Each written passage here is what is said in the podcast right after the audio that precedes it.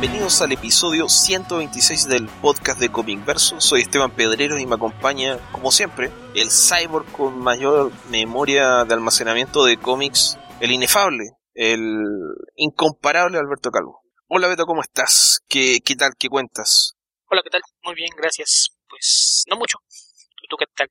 ¿Qué, qué dice reajustarse a la vida en Santiago? Bien, la vida de cesante en Santiago por ahora. Eh, está bien, anduve visitando la parcela de la familia, que es un pequeño terreno cerca de Santiago. Y me quemé mucho porque hacía mucho calor y estoy preocupado de, mis árboles, así que estuve atendiendo, regando, cortando ramas, etcétera. Y bueno, como me desperté tarde, lo hice a pleno sol y bueno, después me agarré el, taco de vuelta a Santiago, así que estoy bastante cansado, debo decirlo. Ya, entonces esperemos que no te quedes dormido durante la grabación. Bueno, se darán cuenta si, si me quedo dormido. Escuché una vez un podcast donde uno de los animadores se quedó dormido y empezó a roncar. Eso fue gracioso, porque después negó absolutamente que estaba durmiendo y quedó grabado en el podcast el ronquido. Ok. Es, es difícil negar las cosas cuando hay evidencia al respecto, pero pues no, no faltará quien lo intente. Bueno, lo negó, no. Era mentira, pero lo negó, lo hizo. Beto, no tenemos muchas noticias estas últimas dos semanas, pero hay algunos trailers. Eh, algunos, bastantes diría yo. Ok, ¿alguno que te llamara la atención? ¿Algún importante? ¿Algo que debamos comentar en el podcast?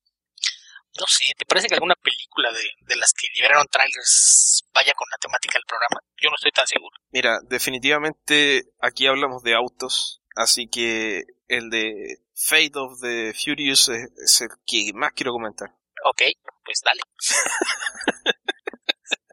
Desde la quinta película en adelante se ha transformado en mi franquicia favorita, eh, Rápido y Furioso, porque es absolutamente ridícula la, la serie, no tiene ninguna intención de no ser ridícula, entonces es cada vez más eh, estridente, más ridícula, con escenas de acción. Eh, No sé, creo que es, una de las peli- de las franquicias que introduce escenas de acción más curiosas y, y llamativas para mi gusto, por lo menos creo que han hecho un excelente trabajo de progresión en el tema de hacer cosas ridículas. Por ejemplo, hubo cosas que me molestaron en su momento, como en la cuarta película, donde un, un vehículo se pone delante de, de un bus, frena y el bus sale disparado, lo que sabemos que contradice las leyes de la física. Pero bueno, de ahí en adelante creo que han hecho cosas ridículas que tienen eh, lógica dentro de la serie y agregar a, a Dwayne Johnson, The Rock, como un tercer pilar y en este caso un segundo pilar de la franquicia luego de, la muerte de Paul Walker, eh, creo que reavivó bastante la, franquicia a partir de, la quinta película y, sí, creo que tienden a ser muy entretenidas y, y esta película también se ve bastante entretenida con, eh, no sé, no es spoiler porque viene en el tráiler la supuesta traición de, eh, de Vin Diesel y la aparición de... Uy, ¿cómo se llama la, la, actriz? La Charlize Theron. Así que nuevamente la voy a ver. No sé si, si alguien comp- compartirá mi entusiasmo, pero está ahí. No, no, sé, yo pienso en que, que fue, debe tener más de 15 años, ¿no? La aparición de la primera película. Una B-movie sobre una banda de asaltantes que usaba autos para, para robar a transportistas. Yo creo que nadie en aquel entonces nos imaginamos que algún día iba- esta franquicia iba a ser la principal competencia de Misión Imposible. Mira, yo creo que Misión Imposible es la principal competencia de esta película. Creo que está alcanzando niveles eh, James Bonianos o de Star Wars en, en términos de cantidad de películas, porque ya van ocho. Y en términos de, de recaudación hay que recordar que la, eh, la séptima entrega de esta franquicia recaudó más de mil millones de dólares, lo que la pone al nivel de los grandes estrenos de Marvel. Ok, tuvimos una pequeña interrupción, estamos es- experimentando, no sé, algún tipo de maldición gitana o el comienzo del Día de la Marmota. Tenemos muchos problemas con esta grabación, Alberto. Puedes provocar la ira de fanáticos religiosos en México con esos comentarios. Que por el Día de la Marmota, por la religión de Bill Murray. no porque estamos grabando esto en las vísperas del Día de la Virgen de Guadalupe ya acá yo en el fondo yo empiezo a escuchar cohetes y sé que en un par de horas más soñarán las mañanitas así es de que que, que es una noción al día de la marmota, yo lo encuentro divertido, pero sé que seguro habrá quien se ofenda. Pero bueno, eh, tienes que tener fe, Alberto, lo primero, porque es el día de la Virgen de Guadalupe, y lo segundo es que vamos a estrenar el episodio después de la fiesta, entonces la gente se tiene que ofender retroactivamente. Ah, eso nunca los he detenido. se ofenden por menos. ok. Eh, no sé, ¿tuviste el trailer? ¿Te, te, te llamó la atención? Pues, como bien mencionas, desde, desde la quinta entrega se, se le dio un giro a, a la historia ya dejó de ser una, una saga sobre persecuciones en autos, policías y ladrones, y lo convirtieron, lo conocemos como heist movies, ¿no? Estas películas sobre elaborados planes para conseguir robar algo o hacerse de, de secretos o, lo que sea, y lo han hecho de una forma bastante eficiente, a grado tal que ya con, con la entrega anterior fue, fue una de las películas más exitosas en su momento, ante el año pasado, y pues hasta cierto punto me parece que es congruente el, seguir con, con, esta idea de escalar con cada nueva entrega el, alcance de, las exageraciones que, incluyen. Tú mencionas esto de improbabilidades físicas, de, cómo desafían las leyes de, la gravedad y, la dinámica con cada nueva acrobacia, pero me parece que es algo que hasta cierto punto se agradece en, el cine de verano, ¿no? Estas películas que no, no tienen otro objetivo que entretener durante un par de horas y llenarse de carretadas de dinero. Entonces, pues me parece que, si lo logran, pues están llenando un, nicho de mercado que también tiene su, su importancia y, y pues en, en, el peor de los casos eh, siempre son películas entretenidas y yo creo que eso es eh, algo que debiéramos agradecer, que todavía quien se preocupe por dar un poco de entretenimiento sin tener pretensiones más altas. Sí, Beto, en la última película de rock fue atacado, le rompieron un brazo, pero cuando se dio cuenta que había una emergencia, se levantó de su cama del hospital, le dijo a su hija que tenía que papá tenía que ir a trabajar, flexionó su brazo tan fuerte que se rompió el yeso que lo cubría, tomó una ambulancia, la robó, la estrelló contra un dron sobre un puente, recogió la metralleta del dron y con esa le disparó un helicóptero que le estaba eh, tirando lanzacohetes creo que cualquier película que, que haga ese tipo de cosas es algo que vale la pena ver. Bueno, estamos hablando de que buena parte de nuestra audiencia sigue defendiendo una película donde alguien a quien le rompan la espalda simplemente se cuelga con una soga todos los días por la espalda hasta que la espalda mágicamente se cura y después de eso sale nuevamente a hacer acrobacias improbables y demás. Entonces, si eso es aplaudido como una película realista, no sé por qué podrían tener algún problema con lo que hacen en Rápido y Furioso. Ok, ¿Qué, ¿qué, otro trailer importante o menos importante que este, pero igualmente interesante apareció esta semana? War of the Planet of the Apes. Ah, ese no lo vi. Creo que no me interesa mucho, pero, pero cuenta. Y pues nada, es eso, la, la próxima entrega de, de, esta saga de Planeta de los Simios, donde pues básicamente nos lo están vendiendo como el último enfrentamiento entre los, eh, los seres humanos, y esta armada de simios inteligentes comandados por César. César. Sí. Eh, bueno, yo no soy un, un gran fan del planeta de los simios. Creo que de la, o sea, no creo. De las originales vi solamente la, la primera película y la serie de dibujos animados que nunca entendí. No, no, recuerdo que era un dibujo animado que eh, cuando empezaba yo cambiaba el canal. Y pero he visto toda la, la nueva franquicia, que no sé si hubo algún tipo de reboot, me, me dio la impresión de que había un cambio importante entre eh, la forma en la que se narraba la, la, historia en la primera parte respecto de la segunda. Eh, hay, más allá de la continuidad de, de César como protagonista, creo que, no sé, me sentí como que eran era era un, un segundo inicio esta otra película. Me gustó más la primera de hecho. Así que yo creo que voy a ver la tercera. No sé si la voy a ver al cine pero tengo tengo un interés moderado por por la serie por la franquicia. Sí más que un reboot me parece que con la primera no no sabían si iba a tener éxito suficiente como para garantizar una continuación y se buscó tener una historia bastante más redonda y y congruente con, consigo misma. Para la segunda sí ya se nota que había la intención de, que esto iba a seguir adelante.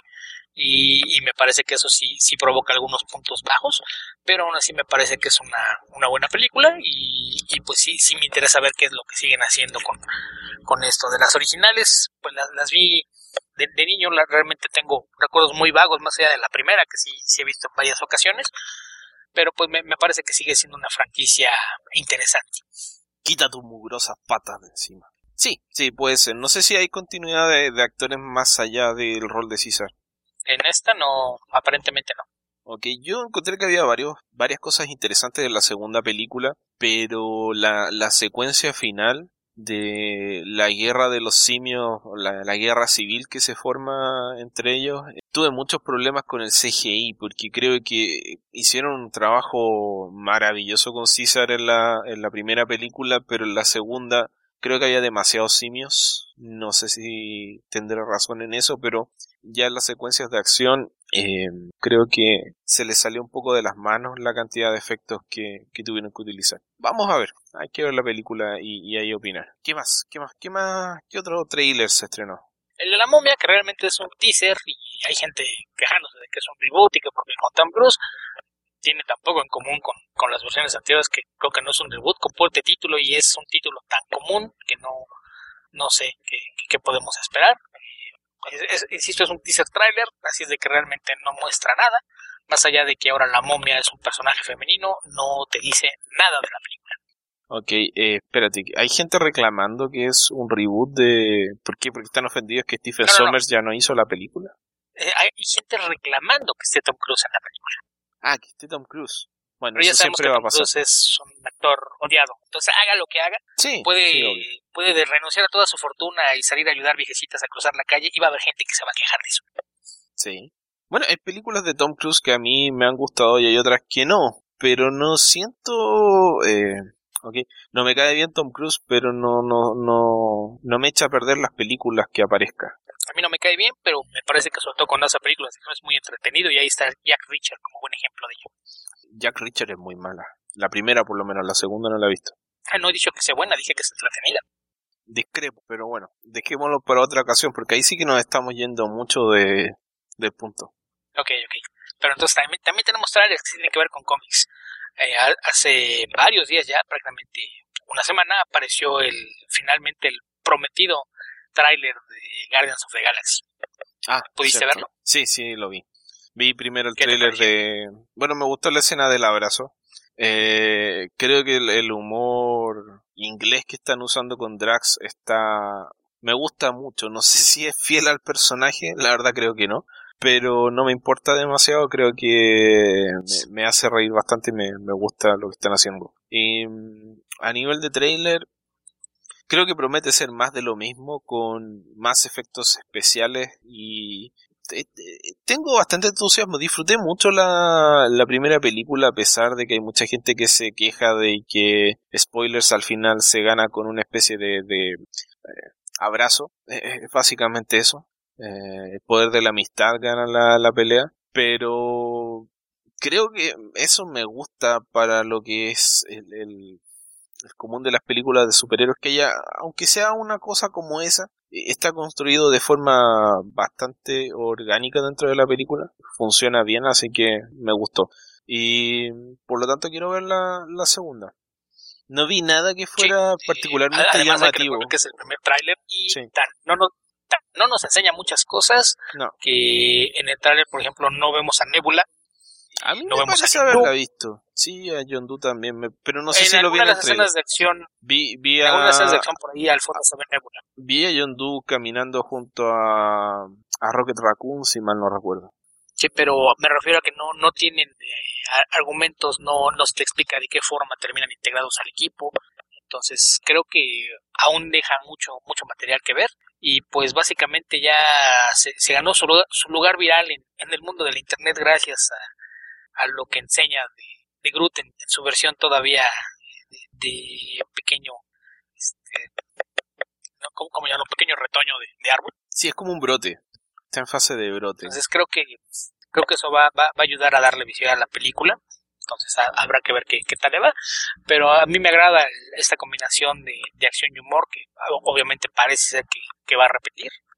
Y pues veremos qué, qué, qué tal le va, pero yo, yo sí tengo altas expectativas de, de lo que puede hacer James Gunn con estos personajes. Sí, creo que el éxito de, de, la primera garantiza que nadie va a querer tocar demasiado la fórmula. Da la impresión de que James Gunn hizo la película que él quería hacer, así que yo, si yo fuera jefe de James Gunn, le diría, bueno, haz, haz lo que quieres hacer. Funcionó bien la primera vez, así que, ¿por qué no? Pero bueno. Sí, creo que eso es algo que ha caracterizado la forma en que están trabajando en, Disney con estas propiedades, ¿no? Porque mientras las películas sean rentables estén generando ganancias y el producto sea exitoso, creo que no, no va a haber mucha interferencia. Entonces, si James Gunn tomó una propiedad que era bastante poco conocida y logró sacarle jugo, pues creo que se ganó el, beneficio de la duda de que le, permitan seguir trabajando en lo que está haciendo. Creo que poco, no, poco conocido es generoso con eh, este concepto. Con los Guardians of the Galaxy en particular, creo que el Suicide Squad dentro de todo había aparecido un par de veces en televisión. No digamos que eran grandes apariciones, pero por lo menos el concepto eh, estaba por ahí. No recuerdo que hayan aparecido los Guardians of the Galaxy. Y tuvieron tanta confianza que pusieron a Batman y al Joker para apuntalar la historia. Eso te demuestra la confianza que le tiene una propiedad nueva. Pon a Batman y al Joker. Justamente. Que son como el, eh, fue, como si hubiésemos visto a a Wolverine en fue como Guardians of the Galaxy. era exactamente Wolverine o, o, Iron Man que sería su equivalente en cuanto a popularidad en, películas. Claro. Que aparte hubiese sido algo que hubieran podido justificar porque cabe recordar que cuando tomó la, la serie de, de cómic de, de Guardians of the Galaxy Brian Michael Bendis puso a, a Iron Man como uno de los personajes que colaboraban con el equipo y sin embargo no lo hicieron. Creo que, que eso es una, una buena seña. Sí, bueno, en fin, me, me gustó. ¿Qué, qué más queda, Beto? Pues por ahí salió otro avance también de, de una película que, pues hablando de, héroes este, poco conocidos y de los que no, no hay muchas expectativas. Una pequeña, una pequeña película por ahí. sí, una, una modesta película de esas que este, ya, ya sabes, eh, esos proyectos que no les tienen fe que de repente se involucran dos estudios para tratar de entre ambos invertir a la película. a ver si logran juntar moneda, suficiente dinero para tener un presupuesto. Para ver si pega. Ah, tal vez. Spider-Man sí, eh, por ahí vi un titular que decía este trailer llega para mostrarnos que había que hacer un reboot de la franquicia de Spider-Man.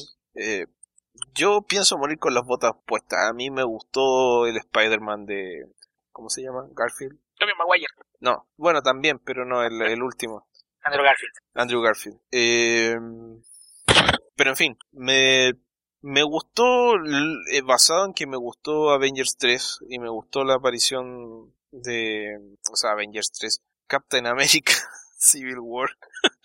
es casi Avengers 3, pero Captain America Civil War me gustó la aparición de, de Spider-Man ahí. Eh, tengo interés en ver la película. Me gusta, quiero saber cómo se va a integrar el personaje dentro del universo Marvel, más allá de, su aparición en, Civil War. Eh, como bien decía Tony Stark va a aparecer para darle un espaldarazo a, a Spider-Man. Y bien, se, ve bien. Se ve que no sé, van a repetir algunas de las cosas eh, que ya hemos visto en las dos películas de origen que ha tenido Spider-Man. Pero ya son seis meses desde que adquirió los poderes, así que eh, creo que no, o sea, afortunadamente no va a ser una historia de origen, así que eso se agradece porque creo que eh, es, es, estrellado ya la cantidad de, de historias de origen que es, que aparecen con, con las películas de superhéroes. O sea, primera película de la franquicia, que siempre son trilogías, es el origen del personaje. La segunda generalmente es la mejor porque ya no hay que explicar tantas cosas. Y la tercera se hace porque, bueno, hay que hacerla. Que, ¿Cómo vamos a dejar esa plata encima? Así que, bien, bien. A mí me gustó bastante. Me gusta, me gustó Tom Holland como Spider-Man. Y no sé, no sé qué más comentar más allá de que eh, se ve bastante amenazador y siniestro Michael Keaton como eh, The Vulture. Sí, bueno, de mi parte, pues yo en su momento lo comenté, también me gusta mucho lo que ha hecho Andrew Garfield con el personaje. Eh, creo que ambas películas sí tenían algunos problemas, pero nada que, que fuera suficiente como para, para que los productos fueran fallidos. Lamentablemente no, no cumplieron con las expectativas que tenía Sony al respecto y esa fue la razón por la que decidieron darle este nuevo inicio ya de la mano de de Disney y Marvel para integrar al universo Marvel. La aparición de Iron Man, por ahí ya ha habido algunos que, han hecho comentarios medio en medio en broma, quejándose de que poner a Iron Man en la película pues es el equivalente a poner a, Batman en cualquier proyecto de DC. Yo ahí discrepo, de, entrada porque la introducción del personaje al universo cinematográfico de Marvel se da gracias a la intervención de Tony Stark. Entonces me parece que esto es darle un, poquito de, continuidad al hecho. Eh, a fin de cuentas, eh, como bien mencionas, no es una película de origen, pero sabemos que ese traje que tiene de apariencia eh, bastante profesional, que es más de lo que un, adolescente en la preparatoria podría hacer por sí mismo, eh, pues parte de la justificación es justamente que, el traje sobra de, Stark. Es bueno que se muestre. También me, llamó la atención la forma en la que se quita el traje. Creo que es, algo interesante y, explicaría por qué es el único héroe que vemos con unas mallas entalladas en, el universo Marvel. Es, un, detalle que, me gustó. Lo de la integración, pues está el chiste que se hace con la banda de asaltantes con las máscaras de los Avengers pero hay algunas referencias y guiños por ahí en, el fondo, por ahí en, la escuela, cuando su maestra le, le, llama la atención. En la pared al fondo se ven fotos de varios científicos y el último de ellos es Bruce Banner, eh, tal como lo encarna Mark Ruffalo. En otra secuencia también al fondo se alcanza a ver un, póster con una foto de Howard Stark. Y hay varios de ellos que, comentar, ¿no? El, villano principal va a ser eh, The Vulture, el buitre, que no se menciona el nombre, pero me parece que por ahí se ha mencionado que es Adrian Toomes, que sería la, versión clásica del buitre, pero no es un anciano decrépito con unas alas mecánicas, sino alguien con una armadura de combate. Me gustó el, diseño que tiene este, esta idea como de peluche en el cuello y que en una de las tomas por ahí se alcanza a apreciar que usa una chamarra de aviador, lo cual me parece que es un detalle interesante para incluso las alas mecánicas que traigan una chamarra de aviador, pero que visualmente le hacen un guiño a, esa parte del diseño clásico del villano. En una de las dos versiones del tráiler, porque se, se tanto el, el tráiler oficial como el internacional, aparecen algunos de, sus compañeros en, la escuela. Vemos a su mejor amigo que de acuerdo con el Internet Movie Database nos dicen que es Ned Leeds, lo cual es, curioso porque si uno lo ve físicamente y en términos de actitud, eh, se parece mucho más a Gank, el amigo de Miles Morales en Ultimate Spider-Man. Eh, que por cierto, si, a alguien le queda una duda de, que Disney está metido en esta película, en la escena en la que eh, se sorprende al descubrir la, identidad secreta de, Peter, lo que deja caer al suelo es un modelo de Lego de la estrella de la muerte. Así es de que pues es, es de esos detallitos eh, curiosos. Por ahí había confusión en alguna escena porque mencionan a Liz Allen y decían que, que si no han dicho que Zendaya iba a ser otro personaje. Eh, pues la, chica a la que están viendo y la que se ven como Liz no es Zendaya, Zendaya es la que les dice losers desde el otro lado de la mesa, entonces ese es otro, otro detallito que, llama la atención, los nombres de, las chicas que, aparecen en, los créditos que, se han liberado hasta ahora, que son los, que aparecen en el Internet Movie Database, son Liz Allen, Betty Brandt, que es la, rubia que va con ella, y, y Michelle, que es el, personaje que interpreta a Zendaya. Entonces, pues será interesante ver cómo, cómo construyen este este nuevo universo alrededor de, Spider-Man. Por ahí hay ya teorías de conspiración de que los nombres no son correctos y se está usando el, de Netflix para ocultar que es Gang, eh, que se está usando el de Betty Brandt para no decir que es Gwen Stacy. En fin, entonces, pues habrá, habrá que esperar que se dé algún avance más antes del estreno de la película para ver qué, qué tanto nos revelan antes de la película pero en términos generales me gusta. Creo que tiene el, tono de, las historias clásicas de Spider-Man. Me parece interesante que se decida retomar la idea de que es un adolescente, que es algo que siempre lo, separó de, otros héroes. Y pues tampoco es secreto que es mi personaje favorito en, los cómics de superhéroes, así es de que la verdad es que yo sí estoy bastante emocionado por esta película. Ok, sí. Está bien, está bien que te, te emociones, tú te puedes emocionar por eh, Spider-Man Homecoming, yo me voy a emocionar por eh, Fate of the Furious, pero bueno, así son las cosas. También se va a estrenar luego, eventualmente, Pacific Rim 2. Y vamos a saber si hay una nueva, mejor película de la historia o no. Pues sí, habrá, que ver también qué, giro toma esa franquicia ahora que Guillermo el Todo queda relegado al papel de, productor. A ver qué, resulta de, esa franquicia. Pero el, próximo año luce otra vez como un, año bastante atractivo para los aficionados al, al cine de género, ¿no? Ya sea ciencia ficción, fantasía, horror, acción, superhéroes creo que, pinta para ser un año bastante entretenido. Sí, me estaba, estaba revisando acá eh, el fracaso absoluto que fue de Amazing Spider-Man 2 con sus apenas un mísero 708 millones de dólares recaudados. Sí, ¿Cómo, ¿Cómo puede un director atreverse a hacer un producto que genere tan pocos ingresos? Sí. ¿Cómo? ¿Cómo Spider-Man va a recaudar mil millones? Creadores corporativos. Todavía no entiendo qué pasa ahí, pero bueno. Eh, ya, ya vamos a tener una nueva, nueva película. Mira, Guardians of the Galaxy le ganó apenas por 70 millones de dólares y es considerado un super mega éxito. Pero bueno, ahí también habría que considerar la diferencia entre presupuestos y expectativas. Sí, por supuesto. Seguramente eh, ah, hubo algún algún mal cálculo por ahí con The Amazing Spider-Man. O tal vez no generó dinero por otro lado. Tal vez eh, no, hubo problema en la taquilla, pero no vendió hamburguesas, no vendió juguetes, no vendió todo lo todo lo demás que se suponía que debía vender a Spider-Man. Y eso es lo que generó el cambio. Ah, y recuerda que siempre en taquilla les preocupa cómo le vayan a Estados Unidos y se olvidan de, cómo hayan resultado las sumas una vez que se considera la, la taquilla mundial. Entonces, e, eso siempre va, va a ser algo que, que, termine por hacernos rascarnos la cabeza en confusión. ¿De qué están hablando? ¿Cómo, cómo pueden llamarlo un fracaso? Sí.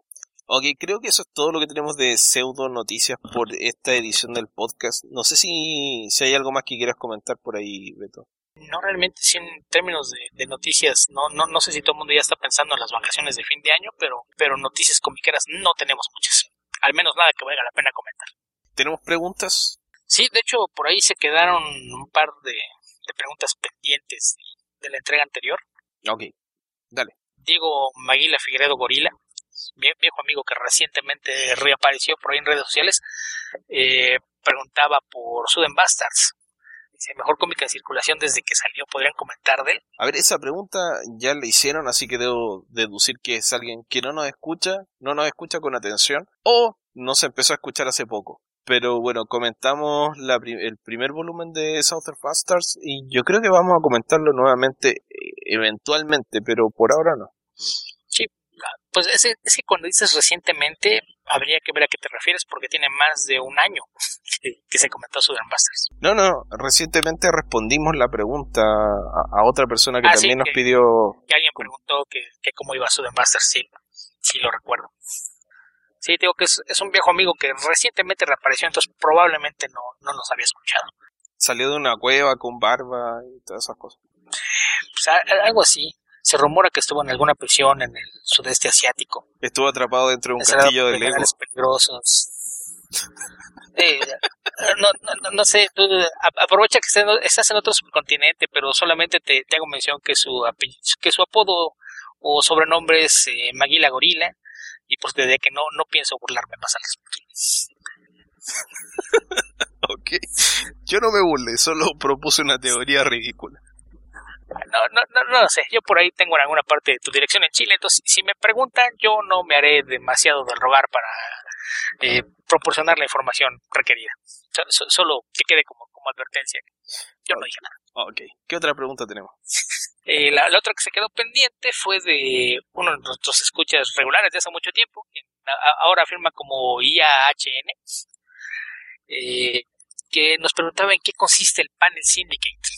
Eh, no, no, no sé bien eh, qué me están preguntando. Si se refiere exclusivamente a la, al, al, sello editorial, pseudo sello editorial o página web a través de la cual publica cómics Brian K. Vaughan, es básicamente eso una página a través de la cual publica cómics con el sistema de paga lo que quieras. Sí, podríamos decir que es un sello editorial de difusión digital de cómic y que básicamente es el, vehículo mediante el que Brian K. da, da, salida a algunos de sus proyectos, la gran mayoría de ellos en, colaboración con, Marcos Martín y por ahí ya adoptaron un, proyecto de alguien más que es eh, Universe de, Albert Monteis. Entonces, pues básicamente es eso, es un, sistema de, distribución digital para cómics que pues eh, se lanzó con, bastante éxito hace que tiene poco más de, un par de años, me parece, ¿no? Debe ser por ahí de finales del 2014, principios del 2015, cuando apareció The Private Eye, un cómic que ya hemos comentado por aquí, que tuvo una muy bonita edición impresa el, año pasado, a finales del año pasado, principios de este, y que es un, cómic que vale mucho la pena. Por ahí el, proyecto en el que colaboran actualmente Bogan y Marcos Martín con, con su revista que es a Monza Vicente es Barrier pues eso es, es básicamente creo que sería la, forma de, de, definirlo, ¿no? Es una plataforma digital para, para distribución de cómics, el equivalente digital a, a un sello editorial independiente. Sí, sí, y creo que la gracia es que propone un sistema alternativo de distribución de cómics que creo que lamentablemente solamente funciona para gente como Brian K. Vaughan, porque es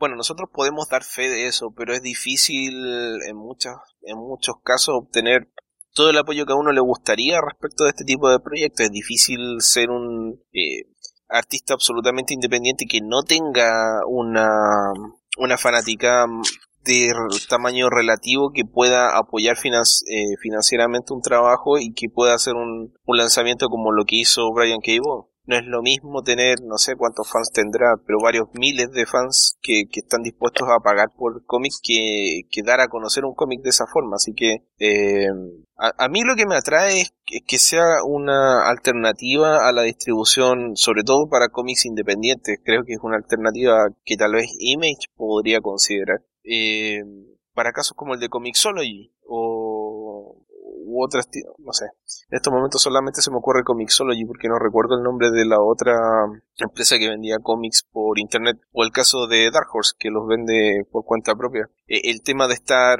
producto e, e, en origen de, haberse comercializado a través de la tienda de iTunes que hace un descuento me parece que de 50 centavos por cualquier venta como el, corte que hacen ellos, eh, obligó en su momento a, cuando se estaba tratando de descubrir cuál era el precio para comercializar cómics a, venderlos por lo menos a un dólar para recuperar 50 centavos. Y eventualmente por la mm, sapiencia económica o, comercial de gente como Robert Kirkman, por ejemplo, que dijo que la gente iba a estar dispuesta a pagar lo mismo que paga por una copia eh, en papel de un cómic, finalmente como una forma de proteger al, al, comercio de, de, comiquería se terminó fijando un precio que es igual al de una edición impresa y me parece una alternativa súper interesante el hecho de poder descargar sin que sea ilegal un cómic, eh, probarlo, luego descargarlo de nuevo y pagarlo si es que uno quiere o, o no leerlo nunca más. E, esa es una alternativa riesgosa pero muy interesante para el lector que está haciendo Panel Syndicate. Sí, pero como bien mencionas, tal vez es un, modelo que tiene como desventaja que necesitas el, el nombre de, de, algún creativo de peso detrás del, proyecto para que resulte atractivo. En este caso, Vagan, pues su reputación tanto en cómics como en, televisión eh, garantiza que, que él sí tiene ese grupo de, de seguidores que, que, hagan que el proyecto sea rentable, pero sí, sí se antoja como un modelo que, que tendría que, crecer de, alguna forma para, para ser sustentable para proyectos independientes, porque en el caso de, de Comixology me parece que se ha convertido en una herramienta de distribución muy importante para títulos de Marvel, DC, Image, IDW, Boom, pero en el caso de, los independientes sí depende mucho de, de, lo que los autores puedan hacer en términos de promoción. Lo comentaba hace algunos días con, con algunos autores mexicanos que tienen proyectos ahí, que realmente los, los ingresos que ellos perciben por el movimiento de, sus cómics que están disponibles en Comixology es mínimo. Eh, alguien me decía es que nosotros tenemos ahí un par de, títulos desde hace cuatro años y a estas alturas no han generado ni siquiera 100 dólares. y, me comentaba que hablando con algunos autores independientes en los Estados Unidos la situación es muy similar. Hay proyectos que pueden estar ahí años sin, sin generar nada y es hasta que, reciben un poco de promoción que empiezan realmente a moverse. Entonces sí me, parece que, que las herramientas de distribución digital son una, una alternativa que en, en, papel debería ser una forma de democratizar la, la forma de producir cómics. Eh, es algo que te permite hacer cómics y ponerlos al alcance del público sin tener que, caer en los onerosos gastos que representan publicar en papel, que son los costos de impresión y distribución sobre todo, pero el, problema de, del alcance, de, cómo llegarle a la audiencia de, tu producto sigue estando presente. Entonces, en, el caso de Panel Syndicate, pues tiene la, la gran ventaja de, de ser una plataforma de, un autor reconocido. Eh, me, vienen a la mente ejemplos de, cómics que, aparecieron de forma digital y algunos ya tienen también versión impresa, lo que estaba haciendo Mark Waid con, con Está este otro proyecto encabezado por David Lloyd, que es eh, Aces Weekly, que son seriales y y donde la, la idea es que la distribución es mayormente digital y los, los derechos siguen en, manos de los autores, pero con el compromiso de, que pasará cierto tiempo antes de, que se les pueda hallar a, esos títulos en, una versión impresa. Entonces, creo que pese a que, es algo que no, no es del todo nuevo, creo que esta idea de la distribución digital de cómics es algo que, todavía está en pañales, es algo que todavía tendrá que, ser modificado y, muchos de estos cambios se, se, darán después de prueba y error, a ver qué, qué cambios se pueden hacer para optimizar este sistema de distribución que, insisto, me parece que es una, una gran idea, debería ser una, una alternativa viable, pero pues sigue, sigue teniendo algunos inconvenientes para los autores. Ok, ¿qué, qué otra pregunta tenemos, Beto? Pues esto más que pregunta, comentario, Big Mercado, tenemos otros sitios habituales. Dice, ¿dónde me los puedo ayudar? ¿Hay alguna cuenta para depositarles? Es que eso la tarjeta de crédito no es mucho lo mío. Saludos, en verdad me gusta mucho el podcast. Saludos. Y el mismo unos minutos después ponía, me gustaría algún día poder ayudarlos para que fueran a la Comic Con y transmitir desde allá. Saludos. Bueno, si nos da el equipo y los pasajes y la entrada, si nos ayuda con todo eso, feliz. ¿Cómo básicamente a lo que se refiere, que le gustaría el, el modo de, de, cooperar y, que esto llegase a ser suficiente como para poder hacer la planeación de en algún momento hacer el viaje para transmitir desde allá. Sí, de hecho, el, solo, el solo tener equipo como para transmitir desde cualquier parte ya sería una inversión bastante importante. No es fácil eso de hacer streaming en, en vivo y en directo. Por eso grabamos bueno, siempre podemos recurrir al grabar desde allá y desde una lab utilizando el wifi de algún hotel o centro comercial, subirlo de, de la manera normal. Grabarlo en el celular. Pero con la particularidad de haber sido, de haber sido grabado en, el lugar. Claro. Eso hace toda la diferencia. O podemos inventar que estamos allá, Beto. ¿Por qué no? Ah, eso ya se ha hecho. Sí. pero bueno. Acá. Sí, por acá yo, yo sé de podcast que sí ha habido gente que hace la grabación desde allá, eh, de la transmisión, pues realmente lo, lo que se volvió un poquito más común es utilizar Facebook Live o, Periscope para hacer transmisiones cortas y, podcasts que son grabados y, subidos a la red desde allá. Y también hay, un caso por ahí de, un podcast de acá de México que, que sí le aplicó esa de, estaban ellos en su casa, pero se la pasaron simulando que estaban transmitiendo desde San Diego, lo cual... Es un poco patético si uno lo, lo trata de hacer en serio, pero bueno. En broma es chistoso, en serio es, un poco triste. Bastante. A ver, en términos de cómo nos puede ayudar, eh, el tema de una cuenta, no, no tenemos una cuenta, menos una cuenta moncomunal. Alberto y yo todavía no nos casamos, tenemos un tema de, de fronteras, eh, de mm, identidad sexual que nos impide ese tipo de cosas, pero hay un, hay varias alternativas. La principal es PayPal. PayPal no obliga necesariamente a tener una tarjeta de crédito internacional. Se puede hacer con una cuenta propia y hacer una donación a través de PayPal. Tendrías que, a ver, yo no lo he hecho, sé que se puede hacer, habría que averiguarlo a través del servicio y eso permitiría que hagan eh, donaciones. Está nuestro botón de donaciones en, el, en la página web y pueden hacerlo a través de PayPal. Más allá de eso es un poco complicado, tendrían que ponerse en contacto con alguno de nosotros, dependiendo de si están en México o en Chile, y hay gente que no está en ninguno de esos dos países, y, ver si sería posible, eh, tendríamos que recurrir al viejo sistema de, de la honradez para que, bueno, Alberto confiese todas las donaciones que él recibe por cuenta propia y que no me comunica y ese tipo de cosas, pero bueno, eh, es, es, difícil. hasta yo recuerdo solamente ha pasado una vez. Cierto. ¿Cuánto te dieron, Alberto? ¿Un dólar? Con el especial de Man of Steel. un dólar. Sí, e, era, era lo que pedíamos para descargar el, podcast. Y un amigo dijo, ¿sabes qué? Se, me hace que la, cosa es que si lo pago este, en PayPal para, para descargarlo, el problema es que les van a quitar una comisión. Y prefiero que se queden con el dólar entero. Bueno, Entonces me, me, me, dio el dólar en efectivo. Bueno, espero que hayas Gracias, lograste llegar a tu casa. ¿Ah? No, de, hecho ese billete todavía lo tengo guardado en la cartera como recuerdo de ah, la primera vez que me pagaron en físico por un podcast. Me parece, me parece noble y, sentimental de tu parte. saludos a Lyoko que nunca se manifiesta, pero sé que se escucha fiel del programa. Es, alguien que eh, públicamente ha dicho más de una vez que somos su podcast de cómics favorito. no, no, no sé cómo sentirme al respecto, no, no sé si, si lo estamos timando o está viendo en el engaño, pero es algo que agradezco bastante. Y, ahora que ninguno, ninguno de los dos tiene un, ego pequeño, Alberto, así que creo que podemos asumir que tiene razón. Ah, yo se lo dije. ok. Eh, así que eso, no se me ocurren otras, otras alternativas de, de donación, lamentablemente, así que no, no sé cómo ayudarte, porque encontré un servicio que se llama Payoneer, pero eh, es básicamente lo mismo. Entonces, si no tienes acceso a, estos sistemas de pago o eh, no los quieres utilizar, eh, lamentablemente para nosotros es muy difícil inventar otra forma de hacerlo. Por algo estos servicios ya se han vuelto masivos porque son sencillos de utilizar. Y permiten cierta transparencia en cuanto a, lo que se recibe y, mediante un sistema básicamente basado en el honor, pues poder hacer la entrega de las herramientas, de las recompensas ofrecidas. Sí, sí, justamente. Así que, bueno, eso, si a ti se te ocurre algo, escríbenos un correo y ahí podemos ver qué hacer. Así que esa sería mi respuesta después de algunos chistes. Algunos, pero no, no fue como si no lo estuviéramos tomando en serio. Sí, pero bueno, ¿queda alguna otra pregunta, Beto?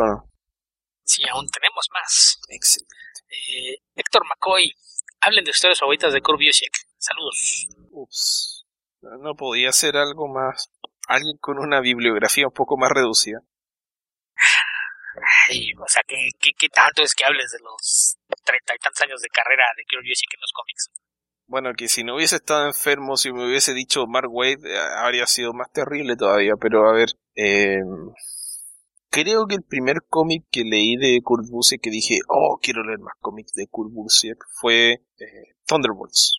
El primer número de los Thunderbolts a mí me generó todo lo que se suponía que me tenía que generar porque uno conocía muy poco a los personajes. Dos, no sabía qué es lo que iba a pasar. Eh, afortunadamente estaba completamente desinformado, así que nadie me echó a perder la gran revelación del final del primer número. Y seguí esa serie por bastante tiempo en la medida de lo posible porque era, fue un tanto complicado para mí estando en Chile. Porque en esa época no coleccionaba cómics en inglés y B, o dos, hubo una entiendo que fue un bloqueo, no estoy seguro si eso fue exactamente lo que pasó, pero eh, lo que entiendo yo que pasó fue que me parece que Vid o, Televisa, no estoy seguro, adquirió eh, derechos para toda Sudamérica para la venta de cómics y por lo tanto se prohibió a las editoriales españolas hacer ventas y exportaciones a Sudamérica. Eh, esto provocó que varias series quedaran suspendidas porque, claro, ellos tenían los derechos, pero no publicaban las mismas series. Entonces yo estaba siguiendo los Thunderbolts, que no lo publicaban en México, y no podía leer lo que seguía. Así que tuve una gran laguna en esa serie que tuve que eh, eventualmente completar o, leer. Pero recuerdo que cuando pude empezar a, a coleccionar cómics en inglés, ya no estaba, por ejemplo, Mark Bagley en la serie, estaba había aparecido un personaje nuevo que es Jolt, que, que lo conocí cuando el personaje ya estaba integrado dentro del grupo, eh, y, y, que era bastante bien, bastante bueno, y fue ya la época en la que Fabián Niciesa empezó a escribir Thunderbolts. Entonces lo seguí por algún tiempo, luego Patrick Sircher empezó a dibujar, en fin, pero me perdí alrededor de 50 números de la serie producto de, eh, de, ese problema que acabo de explicar. Así que eso podría ser en primer lugar, y mi cómic favorito de Busiek que recuerdo en estos momentos sería probablemente Secret Identity, que es un Elseworld que hemos comentado en el podcast eh, de Superman. ¿Cuándo se publicó Alberto? Por ahí por 2003. Eh, 2004 me parece. Con dibujos de... Eh, eh, hermosos dibujos de Stuart Dimmonen. Así es. Sí, debe tener más de 10 años, desde como 2004 más o menos. Sí, por ahí. Y pues, si no mal recuerdo, la primera vez que yo leí un cómic de Corbusiek debía haber sido Marvels, que es que como el 93. Sí, 92, 93 por ahí cuando nadie conocía a Alex Ross, por ejemplo. Bueno, ahí, sí, ahí sí se conocía. nadie sabía quién era Alex Ross. Había colaborado en un, cómic de, ciencia ficción de, Marvel que creo que en su momento no se publicó y se retrasó, era Open Space. Eh, y, fue después de, de Marvels que, empecé a encontrarme con su nombre por alguna parte. Creo que había escrito por ahí algunas historias de, relleno en anuales de, Spider-Man o algo así, pero la es que leía hace un cómic suyo. Y, que, fuera ya una, historia completa, la versión, tiene que haber sido Marvels, que es de, no sé, 93 o 94. Después de eso, antes de, de los Thunderbolts, eh, lanzó una, una serie de Spider-Man que estaba ubicada en, en, los primeros años del personaje, que era un Tall Tales of Spider-Man, donde el dibujo corrió por cuenta de Pat Hollis, que también era muy bonita, era una, una gran serie. Y también, eh, de, de, las cosas que hizo en, Marvel, pues los, los Thunderbolts que mencionabas, que, fueron hacia finales de, de ese siglo. Eh, por ahí escribió también como un año de Power Man y, Iron Fist, que también era una serie bastante entretenida. y sus proyectos este, propios individuales.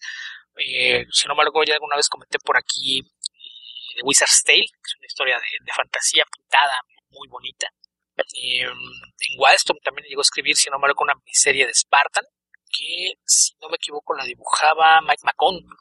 Después, eh, cuando él junto con George Pérez y Mark quisieron lanzar un, impreso de, cómics propios llamado Gorilla Comics, él tuvo ahí dos series, una era Shock Rockets, que también ya la comentamos por aquí, también con dibujo de Stuart Timonen, y un especial eh, de Superstar, que también era dibujado por, Stuart Timonen, y em, recientemente tiene una, una serie nueva en, en Image, que obviamente se había anunciado como Claw y luego le, la renombraron, me parece que viene una cuestión de derechos, y cambió el título a The Lands, creando Claw como, como el subtítulo.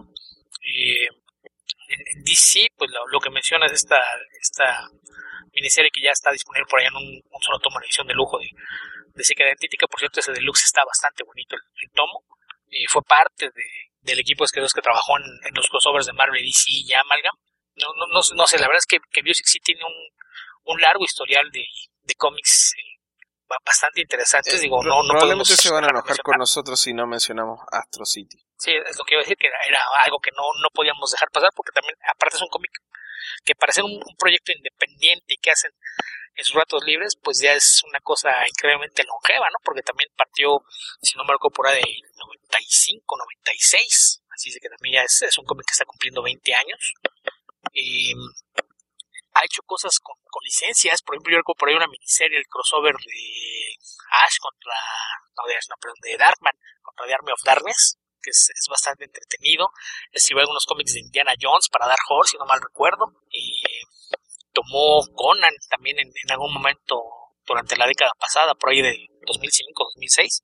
Escribió durante bastante tiempo los, cómics de, de Conan también de Dark Horse.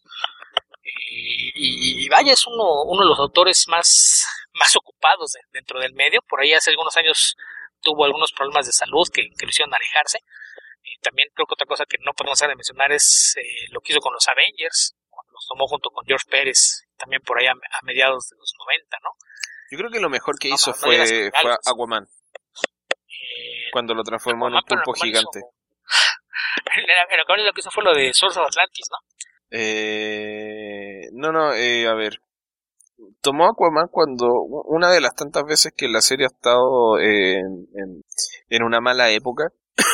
Y mm, la verdad que no, no, no fue tan, no le fue ni muy bien, ni fue muy críticamente aceptado, ni, ni duró mucho eh, su relación con el personaje. Era más bien una, un mal chiste mío. Eh, tal vez lo mejor es que lo dibujaba Watch Guys por ahí, por ahí por 2008, por ahí debe haber.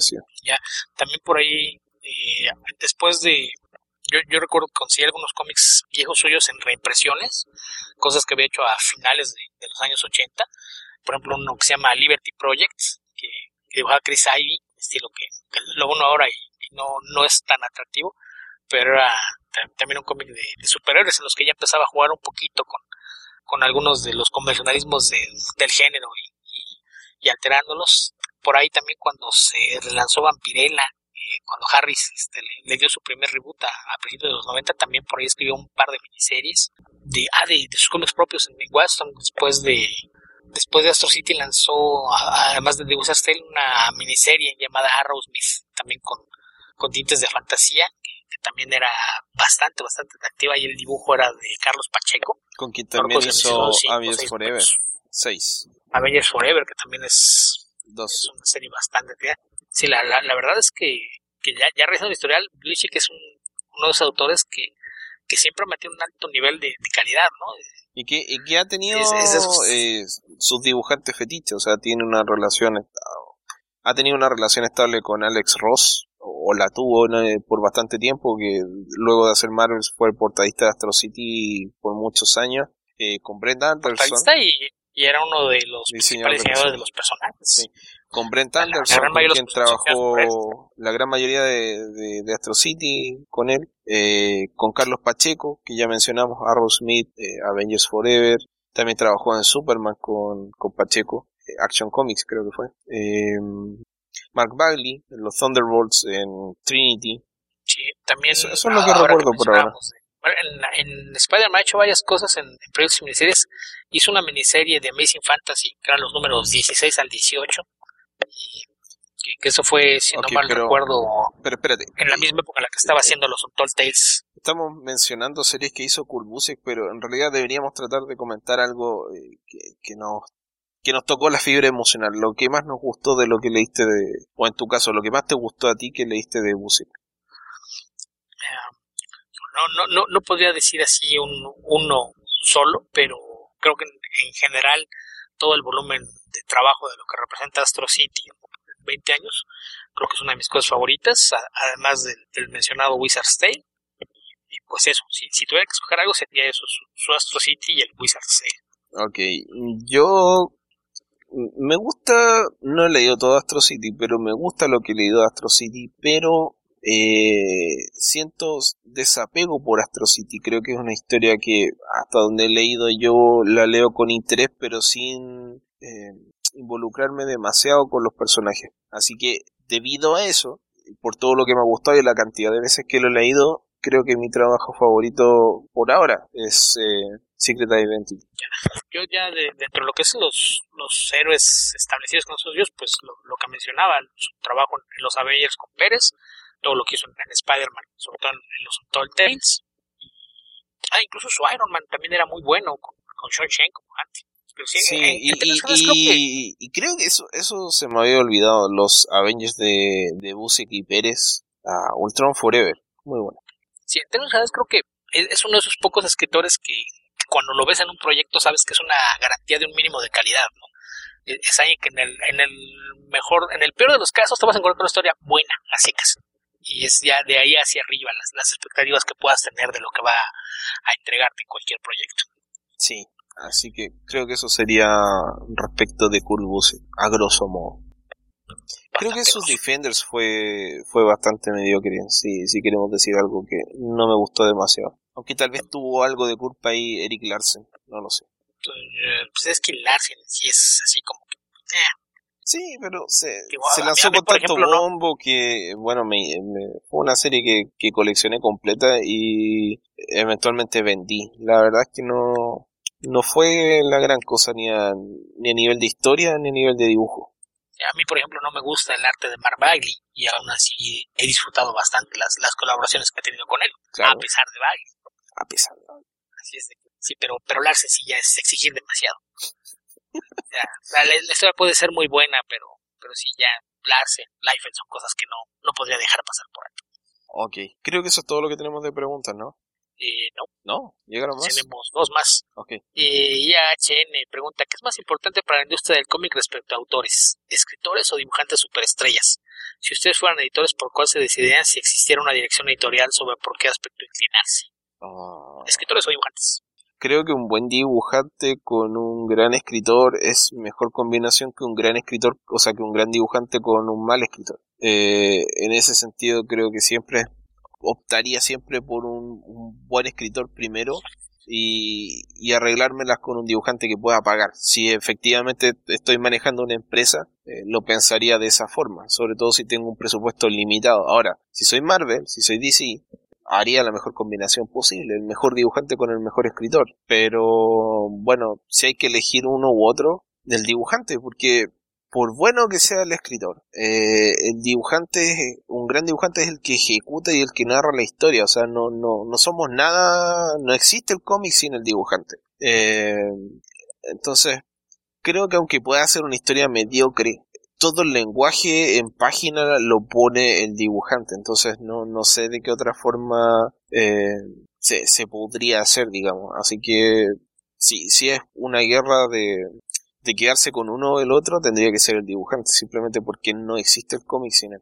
Sí, no, creo que esto ya hemos comentado diferentes variantes de lo mismo a lo largo de los años, pero yo siempre he dicho, la, la idea de, del cómic como medio narrativo es la combinación de ambos. Entonces creo que sí, lo, ideal sería tratar de hallar un, balance entre los dos aspectos de, la narrativa gráfica, tener el mejor escritor posible, trabajando con el mejor dibujante posible, pero si, se trata de decidir, eh, pues a mí de, forma ideal yo me decantaría por la historia, que es un medio narrativo y, y la historia es lo, principal. Yo hay muchos ejemplos que la historia puede salvar un, un cómic aún si tiene un dibujante que no, no sea tan atractivo. Y, y, yo siempre soy la idea de que también esto es algo relativo, porque pues como cualquier cuestión estética es una cuestión de apreciación. Hay dibujantes cuyo trabajo es estéticamente muy atractivo, que son visualmente espectaculares, pero no saben contar una historia. Y pues en ese caso mejor que se dedican a la ilustración comercial y no a hacer cómics. Entonces de, de mi parte, si yo de una u otra forma siempre voy a ir por el lado de la historia, si es de que me quedo con el escritor. Y sí, a lo mejor estoy, a lo mejor estoy siendo egoísta por razón, por razones personales, pero eh, básicamente, como, como dijo alguna vez Warren Ellis, el escritor de cómics no es el que escribe los globitos que el dibujante amablemente le deja, es el que le dice al maldito dibujante qué es lo que tiene que poner en los cuadros y dónde van los globitos.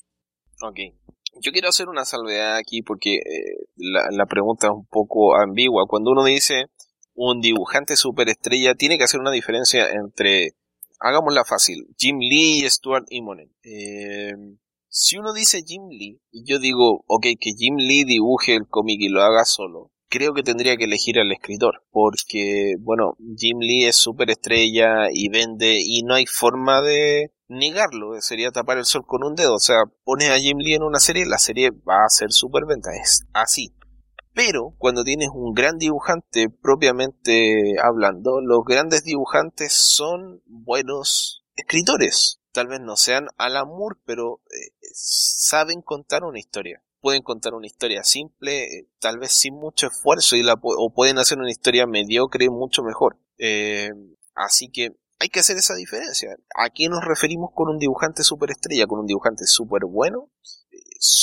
Que es muy eh, capaz como narrador o estamos hablando de un superestrella, eh, digamos, de la época de, de las superestrellas que formaron Image y que, no sé, con, el cariño que se les pueda tener, creo que es, entre todos no hacían uno realmente en, términos de eh, calidad narrativa. Así que eso, eso creo que es una gran salvedad que hacer si decimos un gran dibujante que sea eh, también un gran narrador de cómics, creo que eso supera a un, a un escritor en, términos de... En definitiva te quedas con un cómic, con un dibujante y solo con el escritor no, no, no existe el cómic, pienso yo. O sea, si, si tratamos de hacer un proceso de eliminación, pero nuevamente, como dijo Alberto, es un trabajo en equipo, entonces es un ejercicio un poco fútil, fútil que bajo el supuesto que estás trabajando, si tienes acceso a un dibujante superestrella, aunque no sea un buen narrador, pues creo que la, mejor solución es convertirlo en tu protagonista. No dejes que arruine el trabajo del escritor, pero aprovecha su fama. Aprovecha su fama y que no te diseñe los trajes. No importa que sea un videojuego. Que, ah, ¿por qué, no, ah, ¿por qué no ah, jubilamos a Jim Lee? ¿Por, qué? Ahora ya hasta parece que le está haciendo también a Joe Madureira, ¿verdad? No, no, no, Joe Madureira, hasta donde yo sé, no ha hecho un trabajo de diseño de toda la línea editorial igual de horrendo que el que hizo Jim Lee con los nuevos 52. Yo lo decía por lo del diseño de videojuegos. Ah, bueno, pero son videojuegos, no son cómics. No me importa, no tengo por qué jugar el videojuego que hizo Joe Madureira. Eh, es que ese es un buen ejemplo de, de, lo que pasa cuando tienes un dibujante superestrella. Creo que podemos tomar toda la producción de Madureira y no te alcanza para llenar una caja chica de cómics después de 20 años en el medio. Depende, si compraste muchos números uno de, de sus cómics para revenderlos, tal vez si te alcance para llenar varias cajas. No, no, no, Yo estoy diciendo, si tomas un ejemplar de cada cómic que él ha producido en su carrera, no llenas una caja chica de cómics. Eh, ¿Cómo se llamaba esta serie que hacía, que era lo más vendido de lo más vendido? Battle Chasers. Cada, cada, seis años. Battle Chasers, claro, exactamente. sí, es de esos casos que no digo, si, si me extraña de Jim Lee, al menos puedes decir que durante algún tiempo a contar historias hasta que cuenta de que los originales con pin-ups de acción eran más caros y podía sacarles más jugo y, dejó de hacerlo. Cuando se convenció de que podía escribir también como podía dibujar y empezó a hacer sus propias historias, ahí fue que lo, perdimos. En los casos, por ejemplo, de, gente como J. Scott Campbell o, Madureira, no lo entiendo porque jamás pasaron por esa etapa de, crecer como dibujantes y, ya convertirse en estrellas una vez que habían hecho cosas. Eh, a ellos les llegó demasiado rápido el éxito y no, no, no ninguno tiene un volumen de trabajo como para justificar la, fama de la que gozan. Ok, Beto, ahora sí terminamos con nuestra sección de preguntas, ¿cierto? No. Oh. ¿Qué, queda?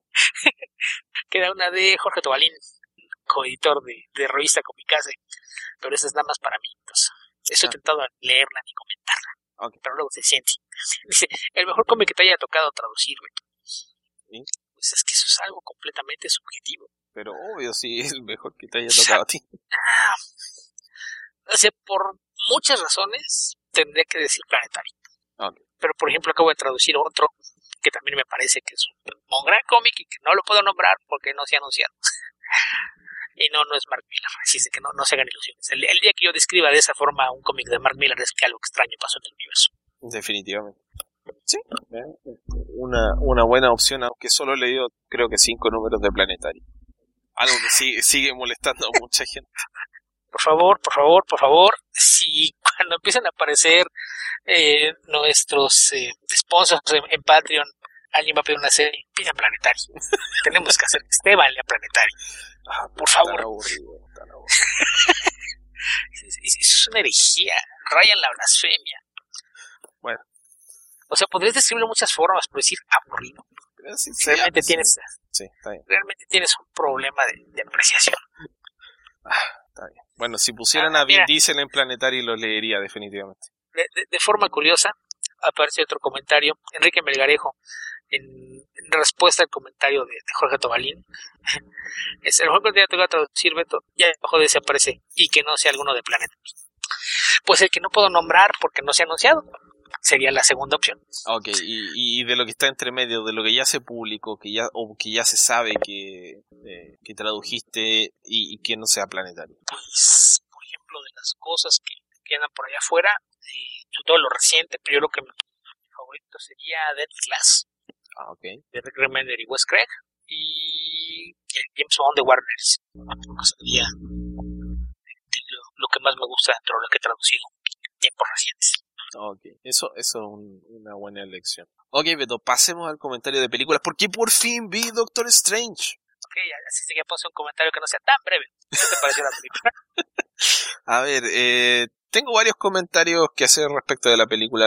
Me gustó, ese es el primer comentario. Me pareció una película eh, entretenida y que cumplía con presentar al personaje. Ahora, terminó la película y, de repente dije, a mí mismo, mismo, ¿estás realmente conforme con lo que viste? ¿Te, te pareció algo eh, novedoso, interesante? Porque un comentario que hice cuando vimos los trailers de Doctor Strange es que me gustaba el, el trabajo que habían hecho con los efectos visuales, el tema de, eh, bueno, aquí se explica el, el tema del viaje a la dimensión espejo, donde se puede modificar la realidad o las reglas de las leyes físicas de una manera bastante arbitraria y, se presta para un juego visual bastante impresionante. Es llevar al extremo los efectos visuales que vimos en eh, el origen en Inception. Entonces mientras lo veía dije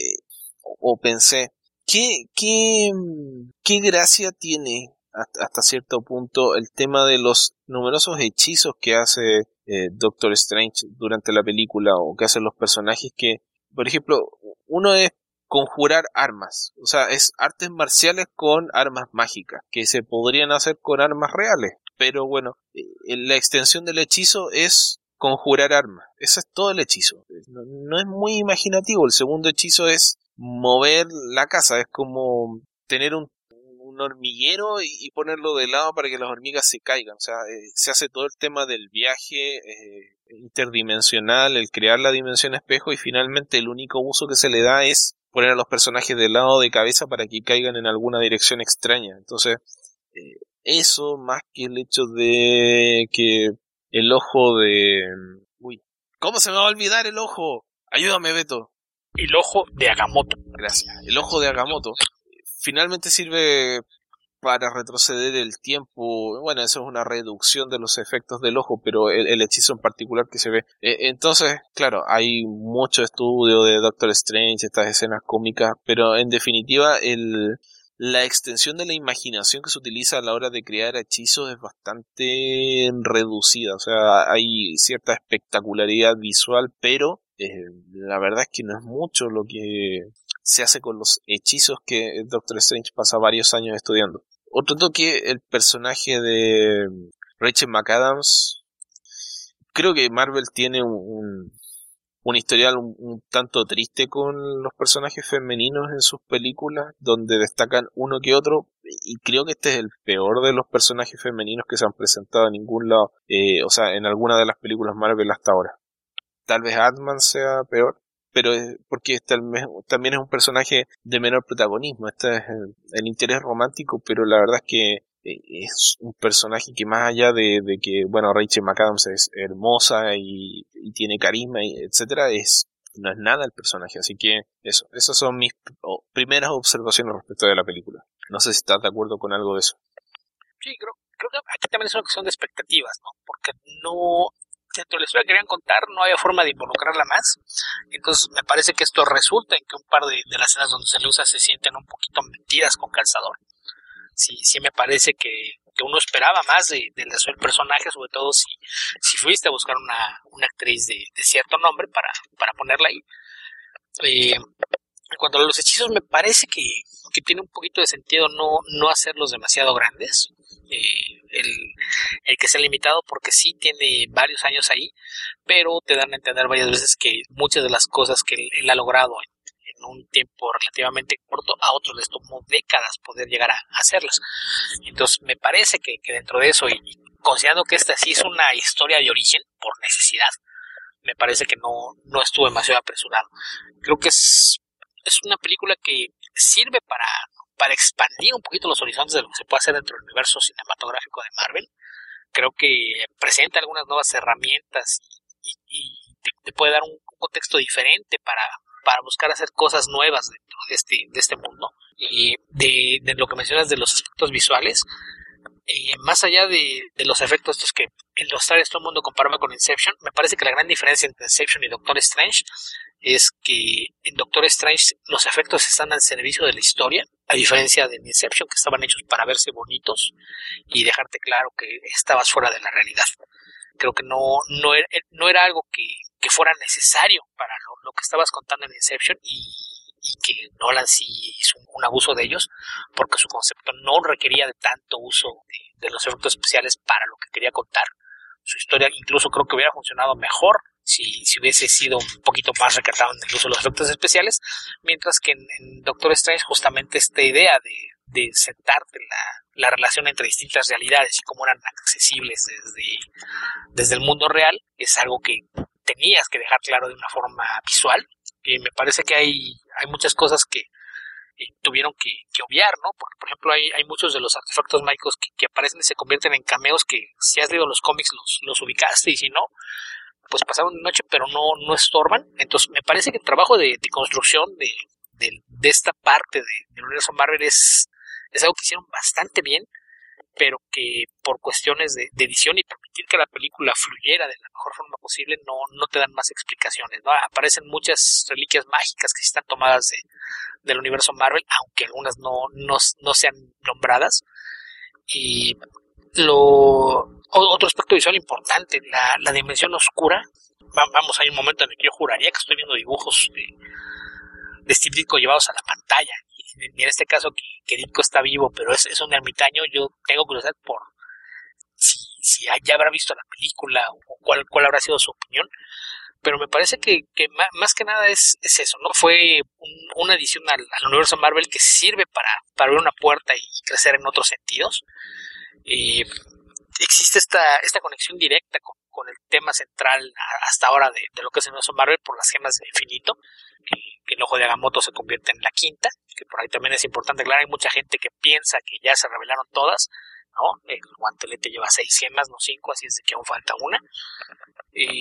pero en me parece que la película es muy entretenida, eh, cumple con, la idea de, introducir a un nuevo héroe y, sentarlo de, de, una forma que no, no, no se siente tan, tan intrusiva, ¿no? La, la forma de, de presentarlo y, y asegurarse de, que quede claro que está en el universo creo que es algo a lo que sobre todo una de las escenas post créditos ayuda bastante, mientras que la otra escena post créditos creo que, que lo que hace es ponernos la posibilidad de que finalmente podríamos ver un en el cine un villano más en el molde de lo que son los grandes villanos de Marvel, ¿no? Porque creo que algo que caracteriza a, los mejores villanos que tiene la, la editorial es el hecho de, de que son personajes que no son malos de Malolandia, no son malvados por ser malvados, no tienen la, misión de destruir al mundo nada más porque ah, amanecí con ganas de acabar con algo. Son personajes bastante más complejos y ambiguos. Tienes el caso de, del Doctor Doom, tienes el caso de, Magneto, que parece que, es lo que los hace interesantes como personajes, ¿no? En su cabeza ellos no son villanos. Y creo que lo, que vemos en esta escena, Mordo después de lo que vimos en la película, creo que te, te sienta las bases de que finalmente podríamos ver ese tipo de, villanos reflejado en la pantalla y eso es algo que, que me causa curiosidad ver cómo se, se va a manejar en, la eventual secuela. Ok, sí puede ser. A, mí creo que Chihuahua Ejiofor es un tremendo actor. Eh, y, y, tenía dudas de qué tanto se iba a utilizar, pero bueno, eh, es habitual en los contratos Marvel el tema de presentar a un personaje y utilizarlo a posteriori, así que no es nada raro que, que vaya a ser explotado a futuro. Eh, algo que me gustó de la película fue el hecho de que el personaje de, Doctor Strange fuese un personaje desagradable, porque es un personaje desagradable. Eh, habría sido bastante sencillo hacerlo, no sé, más en el molde, por ejemplo, de, de la versión que hicieron de Star-Lord para Guardians of the Galaxy, que no es fiel al cómic, a menos que haya leído cómics después de la película. Y, y no, hicieron algo que es bastante moderado, pero fiel al personaje, entonces tenía sentido contratar a, Benedict Cumberbatch porque sabes que es un tipo carismático y que interpreta a un Sherlock Holmes que es muy desagradable que aparece en la, en la versión de la BBC eh, como corresponde y aún así es un personaje fascinante entonces tener un actor que tiene esa capacidad de ser eh, de que te caiga mal pero a la vez lo admires como lo que hacía eh, Doctor House por ejemplo es era un, papel que, que, justamente le venía bien a alguien como Cumberbatch. Entonces, creo que lo hicieron bien en ese sentido. Más allá de eso, creo que la, mi, mi gran decepción es los hechizos. No, no sé si quería algo más grandilocuente o más grandioso o visualmente impactante, pero eh, encuentro reductivo el hecho de que los, hechizos sean eh, grandilocuentes, pero a la vez sirvan solo por, como, no sé, mover el, mover el espacio para que la gente se caiga, etcétera. es como una forma gigante de hacer algo relativamente eh, sencillo. O sea, el hecho de viajar a una dimensión paralela donde las cosas se mueven, se caen, etcétera, pero en, en definitiva lo que estás haciendo es simplemente crear un, un, un terreno de batalla que está manejado a tu favor. Eh, básicamente eso. Entonces no, es una forma visualmente espectacular de representar un concepto que es sencillo. Y, y, en ese sentido creo que podrían haber sido un poquito más rebuscados, rebuscados con los hechizos que iban a representar dentro de la película, no sé. En ese caso, con, lo que podríamos llamarlo, no sé, magia de combate, creo que ahí hay un, un punto interesante porque, ok, tú eres un hechicero, a lo mejor puedes hacer muchas cosas para atacar a tu rival, pero estamos hablando de que tiene capacidades similares. Entonces, probablemente aquí la, cuestión es que cualquier cosa que tú hagas tiene una contra. Al utilizar el entorno como un arma, es como si no que, se caigan o estar cambiando constantemente el, terreno de batalla, pues se convierte en una forma indirecta de atacarlos y que no es tan fácil de contrarrestar como un contrahechizo. Así es de que, no, no, no, no lo sé, me, parece que, que, que, se usa un poquito, tiene una, una lógica interna lo, que hacen y para mí eso es más, más importante que, que otra cosa, que la lógica sea interna, que, seas congruente con lo que estás contando en pantalla. Debo confesar, confesar que quería ver Varitas, quería escuchar Actio, quería escuchar eh, Sectum Sempra, ese tipo de cosas. Eso es lo que extrañé de la película. por eso te vamos a dejar de tarea que vayas a leer The Books Magic antes de mostrarte como un Potterhead cegado No, no, no, no, no, era eso, pero lo encontré, encontré reductivo en términos de, uso de las habilidades mágicas. Eh, y como tú dices, escenas forzadas para, para utilizar al personaje de Rachel McAdams, para mí no tiene mucho sentido que alguien que está entrenado en las artes místicas eh, es, apuñalado y abre un portal al hospital para que lo para que le hagan una costura simplemente y, y volver a pelear. O sea, eh, para haber estado a punto de morir después corre bastante. Entonces esas cosas son, para mi gusto fue e, esa escena, no es que esté mal hecha ni mal lograda, pero eh, resulta forzada. O sea, era cómo metemos de vuelta a este personaje dentro de la historia, porque ya salió, o sea, el, rol que cumplía Rachel McAdams se acaba en esa excelente escena de, de Stephen Strange, Stephen Strange cayendo, no sé, en el pozo de la desesperación y odiando a todo el mundo y deshaciéndose de la única persona que a la que todavía le importa. Entonces, creo que ahí se acababa el papel de Rachel McAdams y, y no se justificaba más el personaje dentro de la historia, pero bueno, es Rachel McAdams, había que traerla de vuelta, pero en fin. Eh, me gustó más que Ant-Man, creo, pero creo que es una de las películas eh, menos interesantes de las que ha estrenado Marvel desde que partió. No llega al nivel de Iron Man 2, pero es una de las menos logradas a mi gusto dentro de, del ya de esta biblioteca ya grande que tiene de, títulos dentro de o cineteca eso. Ok hay, que otra justificación para por qué correr al hospital para hacer esto. Pero, ok explica. Stephen Strange necesita estar en contacto con su humanidad. Al momento de que te encuentras con, con esta magia, sobre todo que es en, un momento en que lo toma por sorpresa y termina convertido en el rival de Caecilius casi por accidente, su primer instinto no, no es tratar de utilizar magia para resolverlo todo. Su primer instinto es regresar a lo que conoce, confiar en la medicina. Así es de que, insisto, para, mí todo es una cuestión de, lógica interna. Y me parece que la película la tiene, es congruente con todo lo que te plantean en todo momento. Insisto, sí me parece un poco forzada la forma en la que se dan las escenas, pero entiendo por qué están ahí. Ok, bueno, pero ese es mi comentario de Oxford Strange. Eh, espero no haber decepcionado a mucha gente, pero bueno, lo tuvimos que esperar bastante por circunstancias como estar en un país donde no se había estrenado y, volver a un país donde tenía que conseguir entradas y, no lo hice a tiempo. Okay. Eh, eso sí, sí suena algo complicado. Sí. Y, lo hice sin magia, lo hice arriba de un bus. Y la otra película que vi fue a propósito de Harry Potter, eh, Fantastic Beasts and Where to Find Them que... Eh, a ver. Es una edición forzada a un universo que no la necesitaba. Sí, sí, esa es una, una forma muy cínica de decirlo, pero... Muy, cínica, concreta, directa al plano y sobre todo verdadera. A ver, no sé ¿Entretenida? Sí. Moderadamente entretenida, diría Creo que el universo de Harry Potter no sé si no necesita expansión. Técnicamente ningún universo necesita expansión. El tema es si, si tiene posibilidades. Creo que las tiene en la medida de que los personajes sean interesantes. Tiene muchas posibilidades. En ese sentido, creo que el personaje de... Uy, ¿cómo se llama? Estoy mal con los nombres, debe ser el sueño. Eh, bueno, pero no, no podemos decir que esto no ha pasado antes. Scamander. Eh, eso, Newt Scamander, ¿no? Scamander. Eh, a ver, creo que el personaje cumple un rol tipo Gandalf dentro de la película. Eh, lo que me resulta un tanto curioso dado que supuestamente es el protagonista. Em, creo que para ser un protagonista es poco lo que se explica frente al espectador o, la forma en la que uno logra eh, relacionarse con el personaje.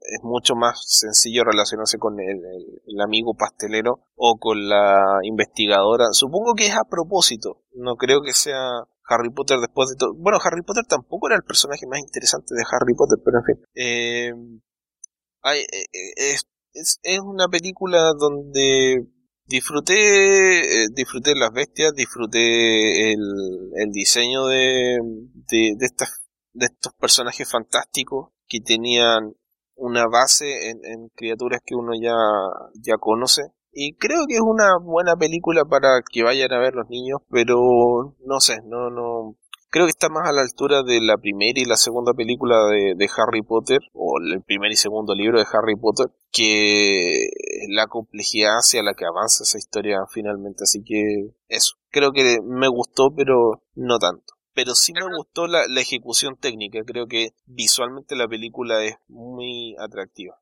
en términos del protagonista creo que existe una, una marcada diferencia. Como bien mencionas, hay personajes que resultan más interesantes que Harry Potter en, la saga principal, pero al menos de Harry Potter que sí hay un arco de personaje.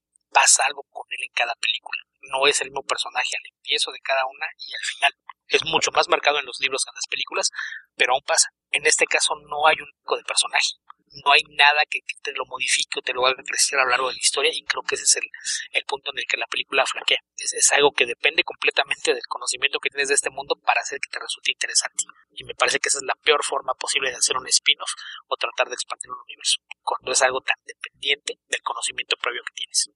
Creo que para mí ese fue el, gran problema con la película, porque es, es entretenida, tiene sus momentos divertidos, tiene algunas actuaciones sobresalientes, pero no hay un un desarrollo de personajes que, te genere ese crecimiento, que te haga empatizar con alguno, sentirte eh, identificado con, alguno de ellos. Creo que ese, para mí esa es la, gran falla de la película. Nunca logra conectar un nivel personal con la audiencia. Sí. Pero estaba um, Winnie Goldstein, que junto al pastelero fueron mis personajes favoritos de la película. Creo que son los mejores personajes de la historia. Son los más interesantes, los más extraños, eh, bueno, una es extraña, el otro es, es, es un hobbit, es un hobbit humano. Eh, pero me gustó la interpretación que tiene porque es un personaje eh, normal, que tiene miedo, pero que a la vez reacciona de una manera mm, positiva frente a lo fantástico que se revela ante él. es un personaje que está dispuesto a conocer lo que le están mostrando en vez de tener una reacción, no sé, de choco, de cerrarse, etcétera. Me, gustó la forma en la que el personaje se desarrolla dentro de la historia. Eh, me habría gustado que no le borrara el, spoilers, pero más allá de eso, creo que estuvo estuvo bien la, la, la película, sobre todo si la ven un día miércoles a, precio rebajado, eh, creo que está bien.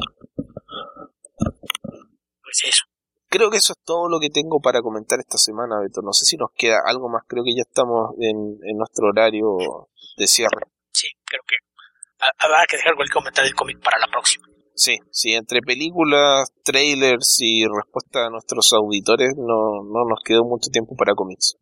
y, y, a ver cómo nos va para la próxima porque se viene el estreno de Row One. Ah, cierto. Hay que hacer un, tengo que hacer un pequeño aviso. Mi intención es grabar el podcast de Rock One la próxima semana porque tanto Alberto como yo la vamos a ver el día miércoles 15 para jueves 16, así que la vamos a ver esta semana, el mismo día que se estrene este episodio del podcast. El problema es que yo me estoy tomando unas pequeñas vacaciones de una semana en Valdivia y la voy a ver allá.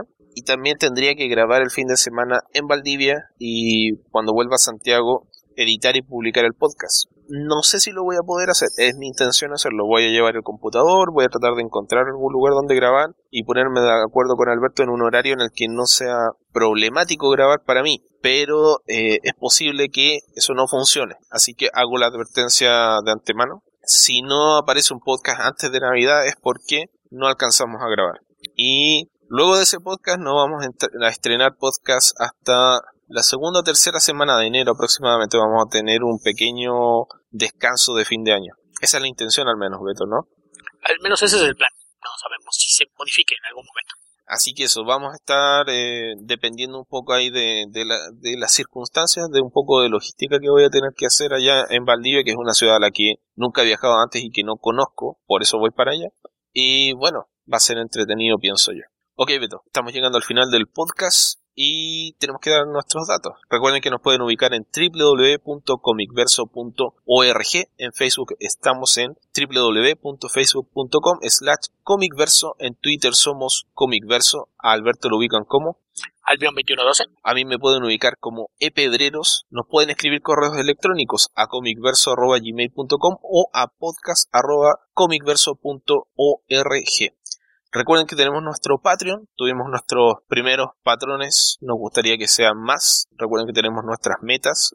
con los primeros 100 dólares vamos a agregar un especial a nuestras publicaciones eh, mensuales. Con nuestra gran meta de 500 dólares vamos a transformar el podcast en un podcast semanal, constante y etcétera, lo, que nos piden siempre, pero que bueno, eh, es complicado, así que por eso estamos pidiendo esto, estos aportes. Eh, si no le funciona ese sistema, también pueden donar a través de nuestra cuenta de PayPal, que está disponible a través de la página web. Les pedimos por favor, si no pueden ayudarnos con dinero, que nos ayuden en la difusión del podcast. Cuando vean nuestras publicaciones en Facebook, por favor, compartir, me gusta. En Twitter lo mismo, retuitear, me gusta. Y eso, si hay otras personas que estén interesadas en podcast y, les gustaría escuchar un podcast en español, le pueden recomendar nuestro podcast si les parece. Y en iTunes también nos pueden ayudar dejando una pequeña reseña, un comentario con una buena calificación. Eso va a ayudar a que nos destaquemos dentro de, las de los distintos podcasts que se publican a través de iTunes. ¿A quién le toca la canción esta semana, Beto? A mí.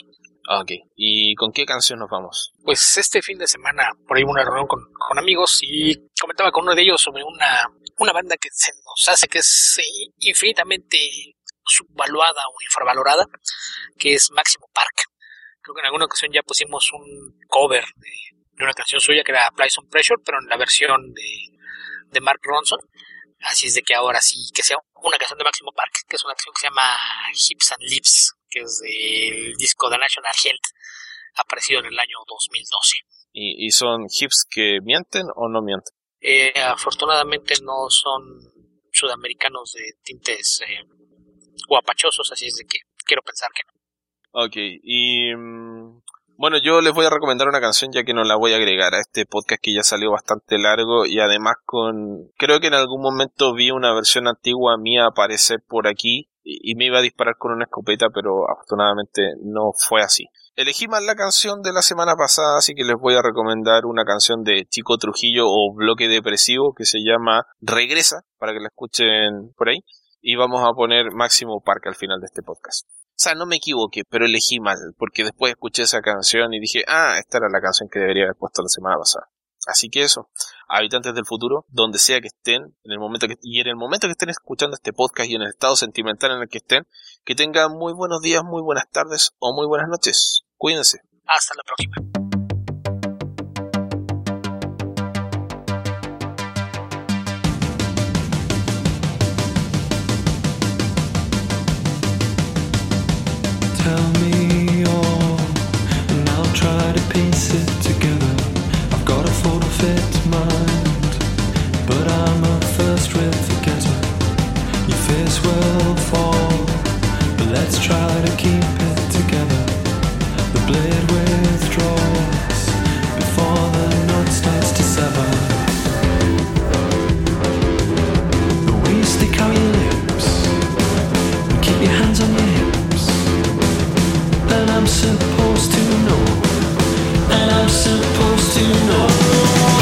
stick out your lips and keep your hands on your hips.